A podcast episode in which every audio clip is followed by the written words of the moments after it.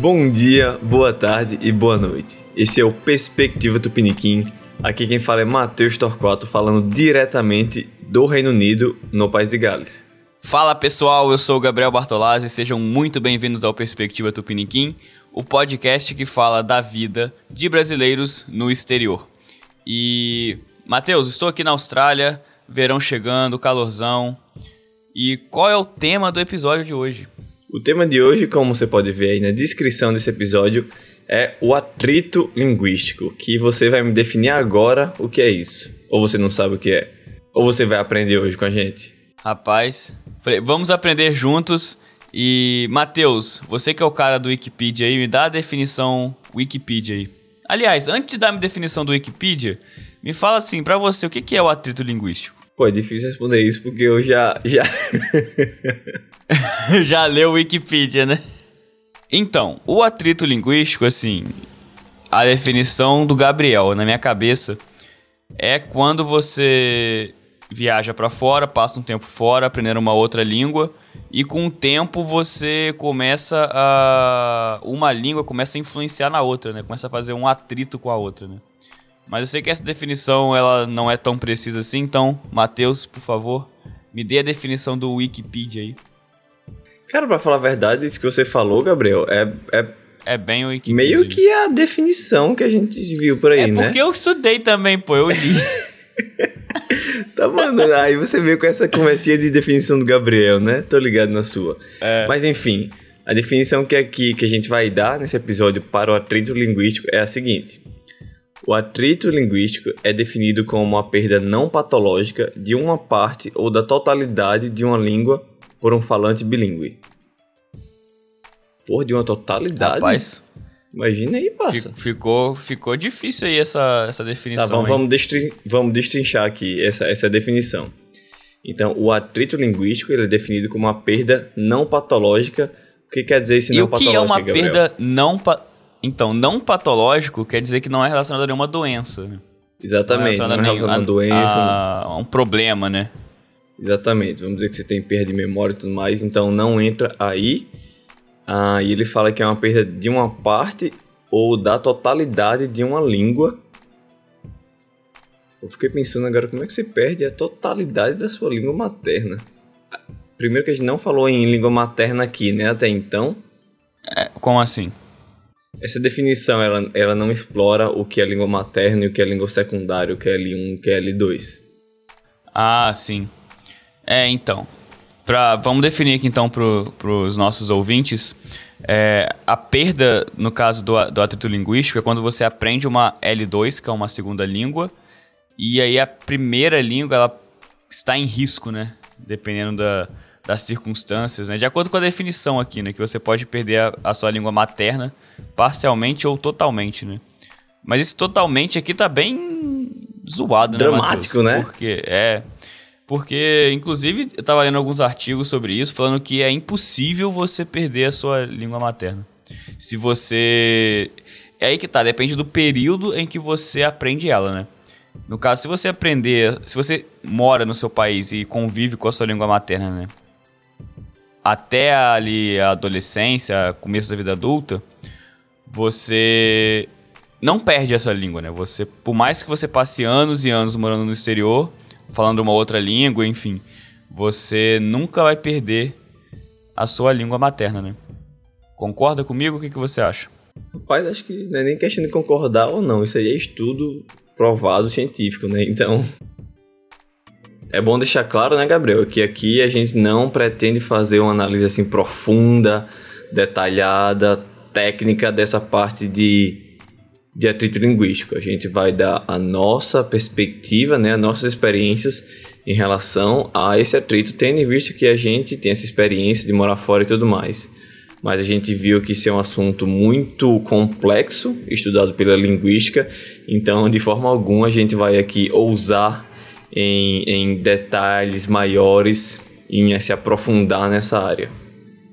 Mas Gabriel, vou fazer uma pergunta para você que é a seguinte: é, por que, que a gente está falando disso aqui nesse podcast? Que a gente fala da experiência de viver, morar fora e tudo mais. O que é que atrito linguístico tem a ver com, com, com os temas que a gente fala? a gente tá abordando isso aqui primeiro porque no episódio anterior, né, a gente falou brevemente sobre isso. Na verdade, o Pietro, né, ele comentou que ele estava com dificuldade às vezes de explicar o trabalho dele em português. E é bem interessante isso, porque depois de tanto tempo morando fora, de repente algumas algumas partes do seu dia a dia, né, você aprendeu de repente no exterior ou você só fez isso no exterior. Então você não nem sabe como é que fala aquilo em, na sua língua materna, né, no nosso caso, no português. É, então tem tudo a ver, né, porque nós estamos morando fora, então provavelmente nós passamos ou vamos passar por essa situação em algum ponto, né? Já que você tocou nesse ponto, já que você tocou nesse ponto, aí vem a pergunta. Você já teve alguma experiência ou tem alguma experiência com esse atrito linguístico, tendo em vista que, logicamente, português é a sua, é a nossa língua materna, é a nossa L1, que a gente teoricamente aprendeu, né? E você agora fala inglês no seu dia a dia, você também já estudou italiano, mas você não é fluente, correto? É, isso mesmo. É. O italiano é só uma brincadeira que um dia, quem sabe, a gente chega na fluência, né? Mas na, em questão do, do inglês e do português, é, tem um exemplo aqui bem atual, na verdade, sobre isso. E que eu acho que reflete um pouco essa questão do atrito linguístico. Eu, na metade desse ano, depois que passou a onda aqui do Covid, que as coisas começaram a voltar ao normal, eu comecei a fazer escalada. E, e aí, a, na escalada tem vários termos técnicos, né? Relacionados à escalada. O nome do, das coisas que você usa para escalar, o nome de alguma, algumas, alguns verbos que você usa ali enquanto você está escalando. E aí, se você me perguntar, ah, Gabriel, explica em português para mim. o, a, o nome das coisas e tudo. Com certeza eu vou dar um jeito de explicar, entendeu? Eu vou, eu vou, por exemplo, ao invés de falar o nome do objeto, eu vou falar mais ou menos o que ele faz, eu vou dar o formato dele. O que é interessante porque é justamente o que você faz quando você aprende uma segunda língua. Vamos supor que você está aprendendo inglês. Aí você vai escalar. Você não sabe como é que chama o, aquela coisa que você coloca na cintura. Ah, mas você consegue descrever. Então, nesse caso, é a mesma coisa, só que no, no contrário, né? Eu não sei em português porque eu aprendi aqui. Então eu nunca tive contato com isso no Brasil, né? Então eu não faço ideia como é que chama algum, algumas coisas, por exemplo, no, no português. Mas, Gabriel, você acha que isso aí é um exemplo de atrito linguístico? Porque, assim, como você falou, não era uma coisa que você sabia no português e devido a você ter mais. É, ter essa imersão no inglês, ter o dia a dia, ter o inglês mais presente no seu dia a dia, não é que você perdeu isso na sua língua materna. É apenas que você não sabia no português, certo? E você aprendeu apenas no inglês. Então, uma vez que você tem a necessidade de explicar isso em português, você tem dificuldades, mas não porque você esqueceu as palavras em português, mas porque você não sabe e nunca soube. Eu entendi certo? Sim, é exatamente. Olhando por esse lado, não, não, ele não está dentro da definição que é dada, né? De que é a perda da língua, né? No caso, eu não estou perdendo a língua. Mas tá rolando um atrito ali, né? Tá rolando uma, uma interferência. Por quê? Porque quando eu vou voltar pro Brasil, eu vou querer usar os nomes que eu aprendi, né? Mas aí não, não é em português. Então eu vou ter que, de repente, aprender em português de novo. E aí vai rolar uma, uma, um atrito ali entre as duas línguas, né? Você acha então que não é, no caso aqui, uma, um atrito linguístico? Você poderia me dar um exemplo melhor, então, de atrito linguístico? Sim, com certeza. É, eu me identifico muito com o que você já mencionou, que foi o que Pietro falou no episódio passado. Que ele tem dificuldades de explicar coisas do trabalho dele, que ele fazia lá no Reino Unido e agora está tá fazendo nos Estados Unidos.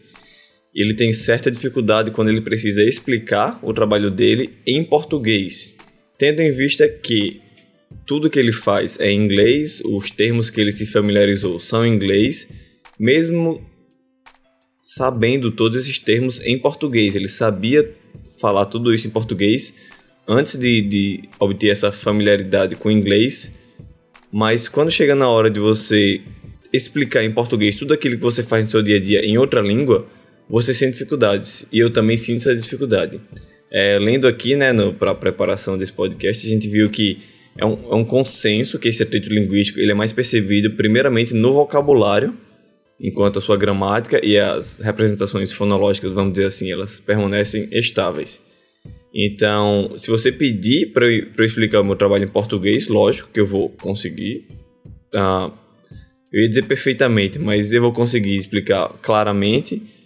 Mas eu tenho plena confiança que alguma hora ou outra vai vir as palavras em inglês assim na minha mente, porque é exatamente isso que eu faço quando eu tenho minhas reuniões de trabalho. É o que eu faço, é o que eu escrevo, é o que eu tenho que fazer. Então, como existe essa imersão, como você está ali tendo que falar essa língua estrangeira, essa L2, né, como eles chamam no, no, no meio acadêmico, é, é inevitável você não, não ter essa confusão no seu cérebro. Porque é muito comum você fazer, tentar fazer essa, essa conexão da sua língua materna e do, da sua língua 2. E querendo ou não, você faz algumas confusões, você tenta colocar algumas palavras da sua língua estrangeira na sua língua materna e às vezes você pode ser até taxado assim de, de snob ou rude por estar utilizando palavras da língua estrangeira. Mas não é o caso. Você vê que isso é um é fenômeno psicológico. Isso acontece naturalmente devido a essa imersão e também devido a esse afastamento da sua língua materna. Acabei que você pediu para o exemplo e eu dei três voltas ao mundo, mas respondeu seu, sua pergunta? Respondeu de certa forma, no caso que você passa por problemas similares ao do Pietro, né? E é, é, isso que você falou é bem interessante, que é a questão da arrogância, né? Que muita. E assim, de fato, se não só falando assim, ah, porque as pessoas podem de repente nos achar arrogantes. Mas às vezes, se você tá no Brasil, eu também, e aí chega alguém que morou fora há muito tempo, começa a misturar, dá um. Dá, realmente parece um pouco arrogante, né? Tá querendo aparecer de repente, né? Tudo mais. Mas, cara, às vezes não tem nada a ver com isso, porque a pessoa tá tão acostumada a falar na outra língua, né? Que quando ela chega no Brasil, vem natural, né? Automático, porque por mais que você, mesmo morando no exterior, você consiga ainda falar a sua língua nativa, seja ligando para os seus familiares, conversando com amigos, tem determinadas partes dessa língua que você não fala na sua língua nativa, né? Por exemplo, trabalho. Você não vai conversar de trabalho normalmente no, com pessoas do Brasil. Então você só fala de trabalho em inglês. Então no seu cérebro, falar de trabalho, as palavras que aparecem primeiro vão ser palavras em inglês, né? Tá programado ali, né? Então é interessante. É, exatamente, tá programado. Você começa a falar de, de trabalho, vai vir palavra em inglês. Igual no meu caso, se eu começar a falar de escalada, vai vir também só palavras em inglês. Então aí é, uma, é um exercício de você vai falar, né? Você, opa, e aí tenta buscar ali no cérebro né, a palavra em português. Né? É verdade. É bom fazer essa diferenciação também, né, Gabriel? Que existe é, o estrangeirismo, aquele fenômeno que a gente adiciona na nossa língua portuguesa palavras é, estrangeiras, seja lá inglês, francês e tudo mais. A gente vê isso muito no área de negócios, a galera fala que vai fazer um brainstorm e fazer um briefing e tem um case e fala do budget. Então, isso é uma coisa, isso é o estrangeirismo que eu acho totalmente desnecessário a gente abordar isso em outro, em outro episódio. Mas o que a gente está falando aqui é o atrito linguístico que, querendo ou não, é um pouco é, similar a esse ponto do estrangeirismo, mas, mas é outra coisa. Então, é sensacional. Eu, eu, eu tava lendo um artigo e o cara. O, o título do artigo é Com licença, posso ter um Guaraná? Eu acho sensacional isso, porque é, o, é, é, meio que a definição de, de, de atrito linguístico em uma frase. Entendi. É, só para explicar para os nossos. Para as pessoas que estão nos ouvindo, né? Que posso ter um Guaraná é como você pediria em inglês, né? Can I have a Guaraná, please? E tem, também tem o excuse me do com licença, né?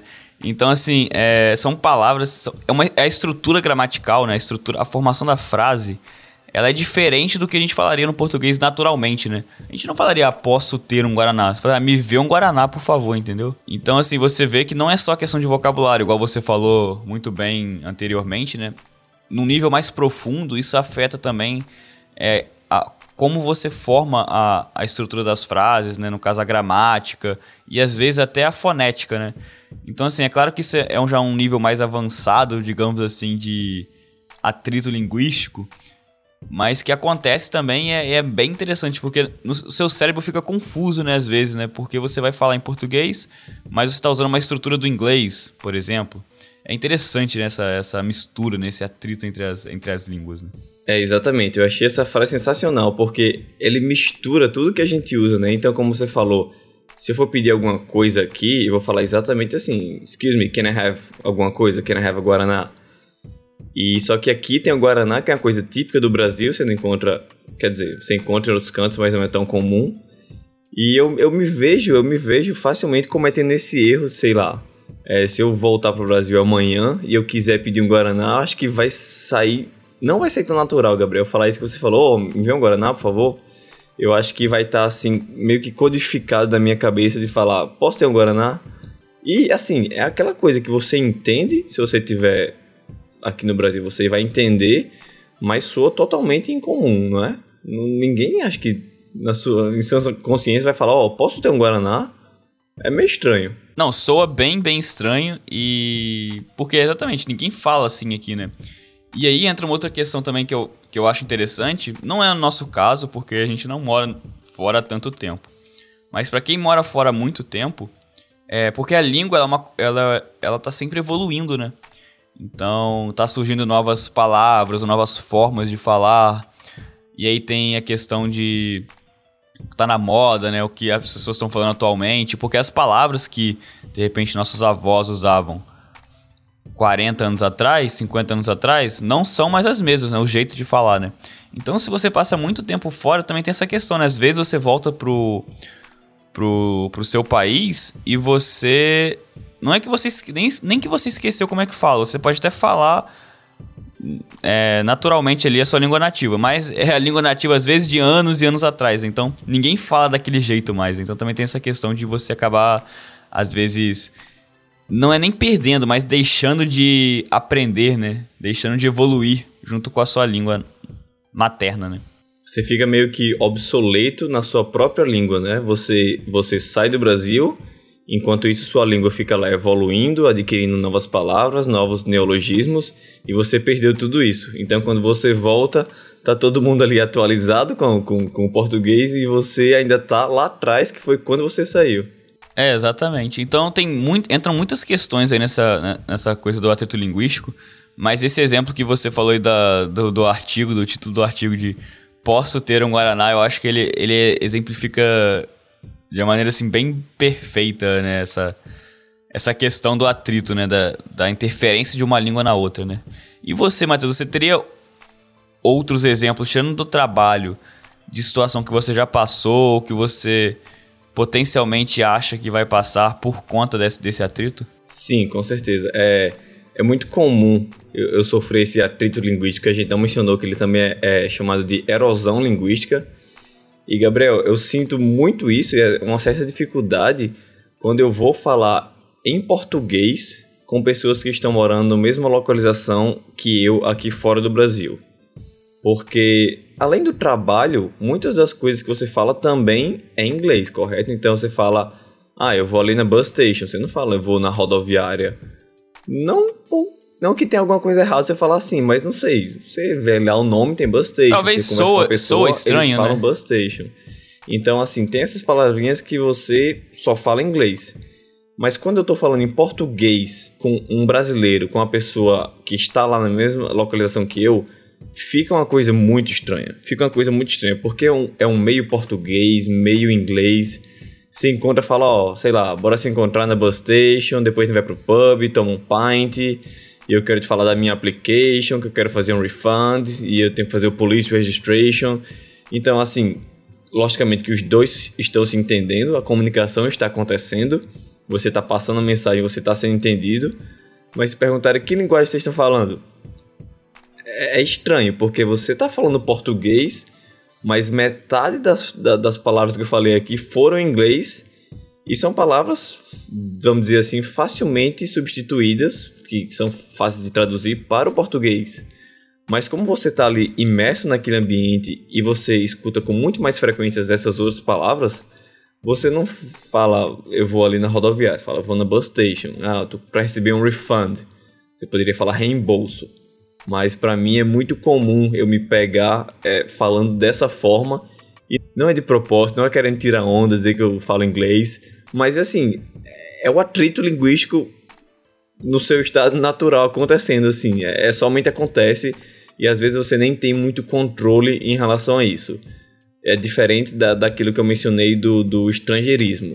Porque se eu estou falando, sei lá, com pessoas do Brasil que não falam inglês, eu de certa forma me policio para não ficar adicionando palavras desnecessárias estrangeiras no, no na minha fala, porque eu acho que isso é, é desnecessário.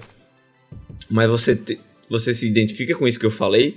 Não sei se você tem a oportunidade de falar com algum brasileiro aí, mas você já passou por isso de estar tá falando português fora do Brasil e você meio que se, se embananar com, com, com a frase? Então, você tocou num, num, ponto interessante, porque eu lembro que essa questão, por exemplo, da Buzz Station era algo que eu falava até mesmo quando eu tava no intercâmbio aí em 2014. Era comum, assim, falar no, entre os brasileiros, ah, vamos na Buzz Station. Não sei porquê, assim, parando pra analisar por que a gente falava assim. Mas não é realmente porque, ah, quer aparecer, ou quer, até porque é uma palavra bobinha, né, assim, nada demais. Mas é interessante isso porque aqui eu não tenho tanto contato com brasileiro. Então não passo por essa situação constantemente, mas algumas. Ontem, por exemplo, Matheus, eu acabei, cara, lembrei agora disso. Tem um brasileiro aqui, que é o que eu mais tenho contato com ele, que é um professor da academia. E aí a gente tava conversando, né? Tinha muito tempo que eu ia na academia e tal. Aí ele falou assim: ah, tá sumida, não sei o quê. Eu falei assim: é, tal. Aí ele tava me explicando que por conta do Covid, né? Tá tendo algumas etapas aqui, né? De de mudança nas regras. E aí ele tava assim, ah, que agora a gente vai limpar os handles. Ele tava me falando, né? Os handles é, é, é, onde você pega nos equipamentos, né? Onde você coloca a mão. E ele tava falando, ah, vamos limpar. Traduz aí handle pra mim, Gabriel. Handle é, é onde você. Então, não, não, eu não vou conseguir traduzir, cara. Eu não sei como é que fala em português. Mas handle é como se fosse o. É o lugar que você pega, entendeu? É que handle pode ser usado pra maçaneta, para várias coisas, né?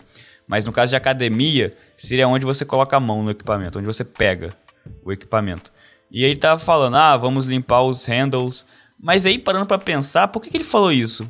Se eu tivesse falando, provavelmente eu falaria isso também, porque eu, de repente no inglês, por exemplo, em outras línguas, assim como no português também, mas tem algumas palavras que elas definem melhor um, uma situação, né? Ou um objeto, por exemplo.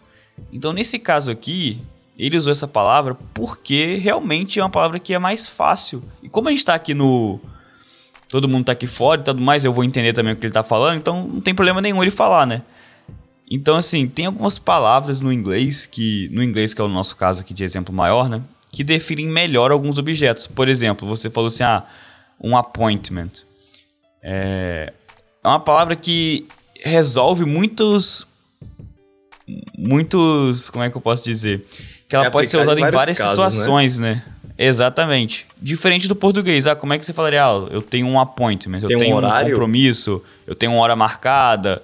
Tem muitas opções de palavras, né? Que depende de cada situação. E nenhuma substitui completamente, né? É, exatamente. E, então, appointment é uma palavra que entra ali porque ela define melhor uma situação que você, de repente, demoraria um pouco mais. Seria menos natural, ou demoraria um pouco mais. Requer, requer, eu acho que talvez fosse requerer um pouco mais de, de pensamento ali, de você ficar pensando e matutando a ideia para poder falar a palavra. Então, isso vem com uma palavra, por exemplo, que eu acho muito legal no inglês, que é a questão de schedule. Horário, minha agenda. Ah, meu schedule, que é o que? O meu horário, o meu cronograma, que não é. Que, que não é algo que a gente fala tanto no português, mas que no inglês é tão comum de falar que você acaba adotando essa palavra, né? Então, às vezes, se você está conversando com algum brasileiro, mas no exterior, você acaba falando schedule. Ou, por exemplo, isso acontecia muito depois que eu ter intercâmbio. Quando eu encontrava meus amigos que fizeram intercâmbio comigo, muitas vezes a gente falava palavras em inglês também, porque a gente sabia que o outro ia entender e definia melhor alguma situação, né? Então eu acho isso interessante. É nem, aí eu acho que não é nem questão de atrito linguístico, né? É mais uma questão de você usar ambas as línguas para definir melhor algum algum assunto, né? Igual na, é só para ser justo aqui, não acho. Perdão, só para só para ser justo aqui também, na questão do português, por exemplo, a palavra saudade. Como é que você traduz isso para o inglês? Não existe no inglês nada que que se, se vai, ser, vai equivaler a saudade, né? Então, se você de repente estivesse conversando com alguém que fala português no exterior, você falaria saudade, ao invés de falar ah, I miss you, por exemplo. Então, só um, mais um exemplo aí. Pode seguir, segue o barco aí, Matheus. Nesse caso, Gabriel, eu fiquei curioso. Nesse caso que você falou do, do professor da academia e tal, que ele estava falando em português e adicionou uma palavra em inglês no meio do, da, da sentença, da frase, vamos dizer assim. Isso acontece com você, esse, esse branco linguístico, que quando você está falando uma frase em português, na sua língua materna, na sua L1, e você dá aquele branco que você não consegue achar a palavra em português, e tem até vezes que a palavra em inglês chega primeiro na sua cabeça do que a palavra em português, e você, assim, se fosse para continuar a frase falando em inglês, seria mais fácil para você. E acontece com você isso? Olha, para ser bem sincero, não. Ou muito pouco. Eu não consigo me lembrar agora de você de eu estar tá falando em português e colocar uma palavra em inglês no meio ali do nada, entendeu? Não é que você coloque do nada, é que ela você não acha a palavra, como eu falei, não, esse branco linguístico, mas a primeira palavra que chega no seu cérebro é inglês. Que foi o que aconteceu comigo, acho que no episódio passado.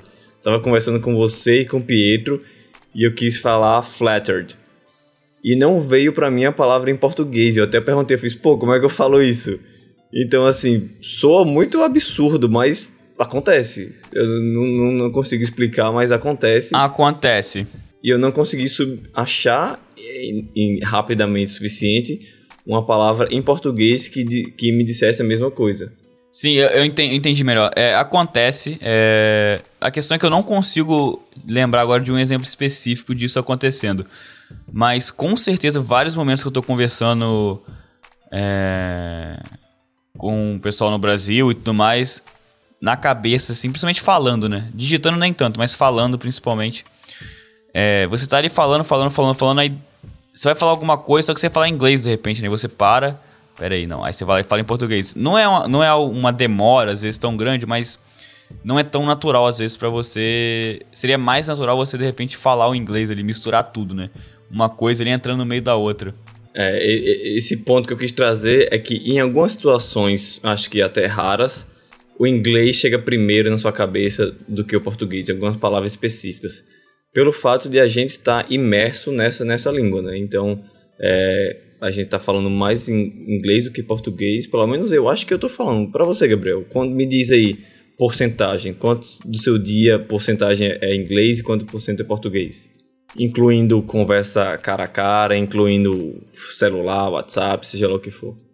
Mas você inclui mensagem de texto também ou só, ou só inclui, conversando? Inclui, inclui. Porque mensagem inclui de...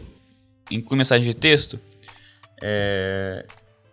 Cara, eu acho que no, de 80% a 90% é inglês. Depende do Ô, dia. Tem dia que eu... Tem dia que. O dia que eu tô dando aula, por exemplo, ou o dia que eu ligo pro pessoal lá de casa. São dias que eu falo mais em português. Mas de repente pode ter dia que eu não falo nada de português, entendeu? Um dia que eu não ficar no celular, que eu não ficar mexendo, mandando mensagem, tudo mais essas coisas. São dias que é quase totalidade em inglês. Então, eu assim, eu, aqui eu tô bem mais imerso do que eu tava em Swansea, por exemplo, porque eu não convivo com brasileiro aqui, né? Aí que tá, não, eu não, eu conheço o professor da academia, que é uma pessoa que eu durante a semana tem dia, vez ou outra eu vejo, mas tirando ele, cara, não tem ninguém, então. É. Mas no seu caso, né, Matheus, você eu acredito que tem um contato muito maior com brasileiros, né, aí em Swansea, né? Concorda é, comigo exatamente. Ou, ou, ou não? Não, concordo, concordo. E eu fiquei surpreso, inclusive, com a sua porcentagem, porque antes de perguntar para você, eu fiquei pensando na minha resposta. E eu diria algo em torno, assim, depende do dia, né? Quando tempos de pandemia, quando você passa o dia todo em casa, você só usa inglês praticamente ali pro trabalho e é isso. Mas vamos imaginar em um dia comum, pré-pandemia, que você ia para trabalhar e tudo mais. Então eu diria que eu, meu dia era uns 60% inglês e 40% português. Então assim, é uma quase quase meio a meio, né? Então deve é uma porcentagem isso, alta, né? É uma porcentagem alta. Eu, fiquei surpreso com seus muitos 80, 90% aí. Mas mesmo assim, eu ainda sofro, mesmo que raramente, desse, desses atritos em que às vezes a palavra falta e vem primeiro em inglês, ou eu tento substituir. É, acho que inevitável, se você está imerso em, um, em uma língua estrangeira e você tem esse afastamento é, da sua língua materna, é inevitável você fazer essas confusões. É engraçado, eu estava falando alguns dias atrás daquela série lá do Netflix que é Emily in Paris, e eu estava falando em português, então você falaria Emily em Paris. Só que eu, eu fiquei falando o, eu fiquei falando Emily in Paris, Emily in Paris. Então é como se fosse Emily o, em Paris. Emily in Paris. É como se fosse o nome da cidade em inglês. Assim, eu parei, o que que eu tô fazendo? Por que eu não falo Paris? E de novo, não é uma coisa que você tem muito controle, só acontece assim porque acho que seu, seu cérebro é, funciona como uma esponja às vezes, né? Ele absorve o que está tá ao seu redor ali. Então, se todo mundo tá falando daquela forma, você vai falar daquela forma, até para ser entendido. Então, acho que é interessante a gente estar tá falando disso aqui. Assim, não é que você perca ou esqueça a sua língua materna, né? Logicamente, longe disso. Não é à toa que a gente está aqui fazendo esse podcast em português e espero que a gente esteja sendo muito, muito claro né, na nossa fala. Mas, assim, repetindo, não é que você esqueça a sua língua, não é que você tenha dificuldades de, de se comunicar em português, de forma alguma. Mas eu acho que existem níveis e níveis desse atrito linguístico, né, Gabriel? Como a gente tá morando aqui fora, sei lá, eu tô há dois anos agora, já morei uns dois anos no passado, assim, eu acho que não é uma coisa que, que me afeta é, severamente, mas afeta pontualmente. É, exatamente. É, é, é, é, bem isso que você falou. É pontualmente, até porque a gente está pouco tempo aqui fora. Se for comparar com, sei lá, pessoas que às vezes moram fora há 10, 20, 30, 40 anos. Então, não acho também que elas vão perder a língua materna delas. Principalmente se elas, se elas mudaram para fora quando já eram adultos, igual a gente estava falando no início aqui do, do episódio. É, e um exemplo interessante, Matheus, que eu me lembrei aqui agora, dessa questão. Me perguntou ah, se às vezes eu falo alguma coisa em inglês ou não. É, muitas vezes, às vezes que eu falo, às vezes, o inglês é quando é bem espontâneo. Quando você não tem tempo de pensar no que você vai falar. Ou você tá, por exemplo, cara, isso acontece muito. É, eu tenho muita mania de. Como por causa das aulas e tudo mais, eu tô acostumado já a fazer a troca, né? Eu ia falar aqui, fazer o switch de fazer a troca de português, inglês, inglês, português, português, inglês. Então, assim, eu consigo falar metade, meia, meio, eu tenho um pouco domínio disso. Mas aí, quando eu faço a troca, eu tento manter por um tempo na língua que eu troquei, né? Por conta das aulas e tudo, eu tô acostumado mais ou menos desse jeito. E aí, o que acontece, cara, que é muito interessante. É, vamos supor que eu tô conversando com alguém em inglês. Aí eu paro um segundinho para responder um, alguém em português no, por áudio no WhatsApp. Aí eu tô conversando com a pessoa em inglês, né? Aí eu, pera aí, rapidinho, um segundo. Aí eu vou, falo, ah, Matheus, vamos gravar o podcast aquele dia, não teu, tá não sei o quê. Aí quando eu desligo e viro para falar pra, pra pessoa de novo, eu falo, ah, o que, que você tava falando? Eu falo em português, entendeu? Tipo, rapidão, assim, naturalmente, a pessoa fica olhando com a cara assim, aí eu, opa, pera aí, foi mal. Aí eu vou lá e repito em inglês, entendeu? Não dá tempo de trocar de volta, né? É, exatamente. Você fica ali, às vezes, tá falando inglês, inglês, inglês, você para um pouquinho para falar português. Aí você, beleza, aí você volta para falar pra pessoa, você continua falando em português, entendeu? É, porque você tá acostumado, né, a, fazer, a ficar fazendo essas trocas, né, inglês, português, inglês, português. Então, é, é interessante isso.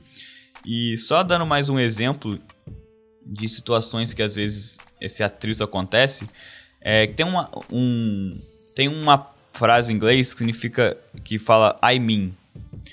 É, que quando você vai. Que no português não existe algo equivalente. Existe, você pode traduzir. Quer dizer. Mas ela não representa. É, tipo assim, ah, eu quero dizer. Ou que eu quero falar isso, na verdade.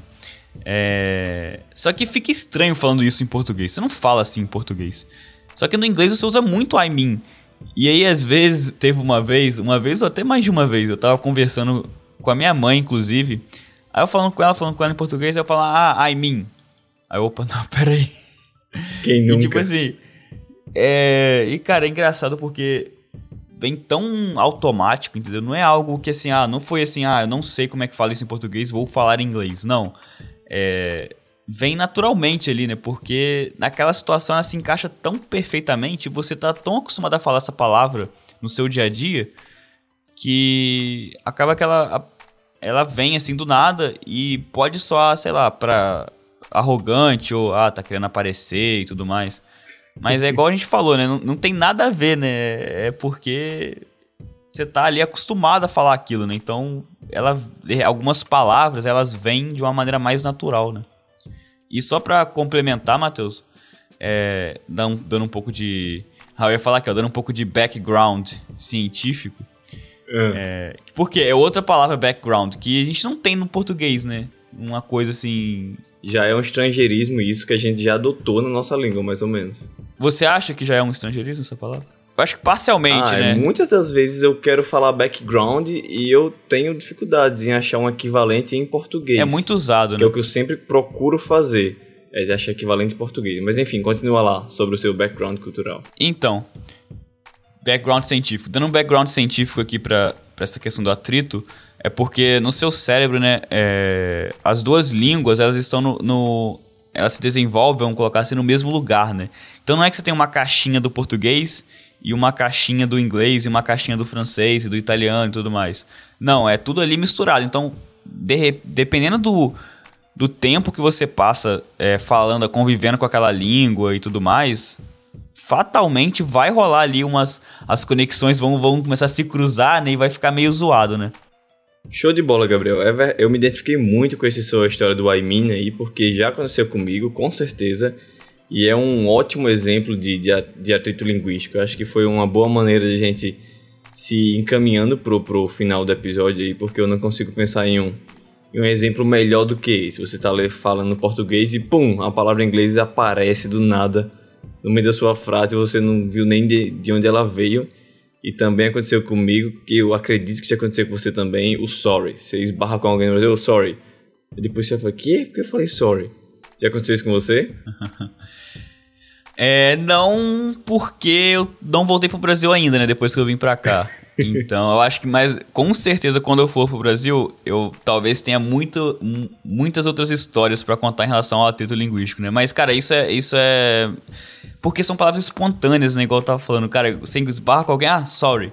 Você fala tão automático isso por meses e meses, sei lá, às vezes anos e anos, que, cara, quando você vai ali no Brasil e você esbarra alguém, seu cérebro já tá acostumado, né? Sorry. É, então você já passou por isso, né? Já acontece muito isso com você. Exatamente, acontece. E acho que, assim, acontece principalmente quando assim que você chega no Brasil. Então, depois que você passa, sei lá, uma semaninha, duas ou até alguns dias, você começa a se reacostumar, a ficar mais familiarizado com todos aqueles termos. Então, talvez isso seja passageiro? Não sei. Isso aí é a gente vai ter que ler mais Discutível, né? doutorados sobre isso aí, Gabriel, pra gente ter certeza. Mas é, eu acho é que foi uma aí. boa discussão. Boa discussão essa aqui. É, eu acho que nem todo mundo sabe que isso é um fenômeno é, científico, linguístico, que realmente acontece, que você não tem muito controle sobre. Então acho que foi válida essa, essa conversa para esclarecer assim superficialmente esse fenômeno, né? É, sim, e também para deixar claro às vezes que não é uma questão de ah, você está sendo querendo aparecer ou tá querendo pagar de bilíngue aí em Natal, né, Matheus? Falando sorry pro, pro, pessoal, no, pro pessoal na rua.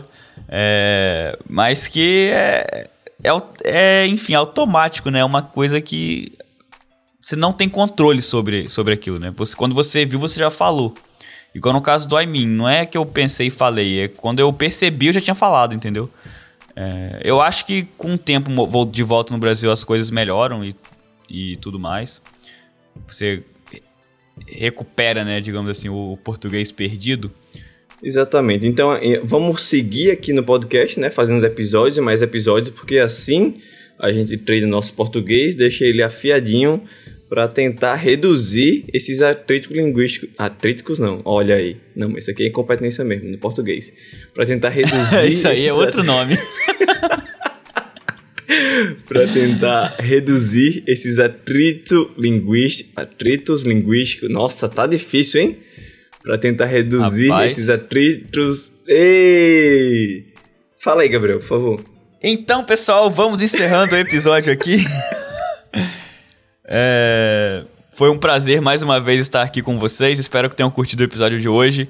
Matheus, vamos deixar os atritos linguísticos de lado e eu Muito quero saber se você, tem, se você tem algum recado final aí para dar pra galera. Boa, parça, é isso aí. Atritos à parte, é sempre bom lembrar que esse podcast é feito por mim, Matheus Torquato, Gabriel Bartolazzi e você aí que está nos escutando, independentemente dos. Nossa Senhora! Dos atritos que você sofra, da língua que você fala, do quanto tempo você está longe do Brasil ou não. Então, muito obrigado por estar aqui com a gente e até o próximo episódio. É isso aí, pessoal. Muitíssimo obrigado e até a próxima. Falou!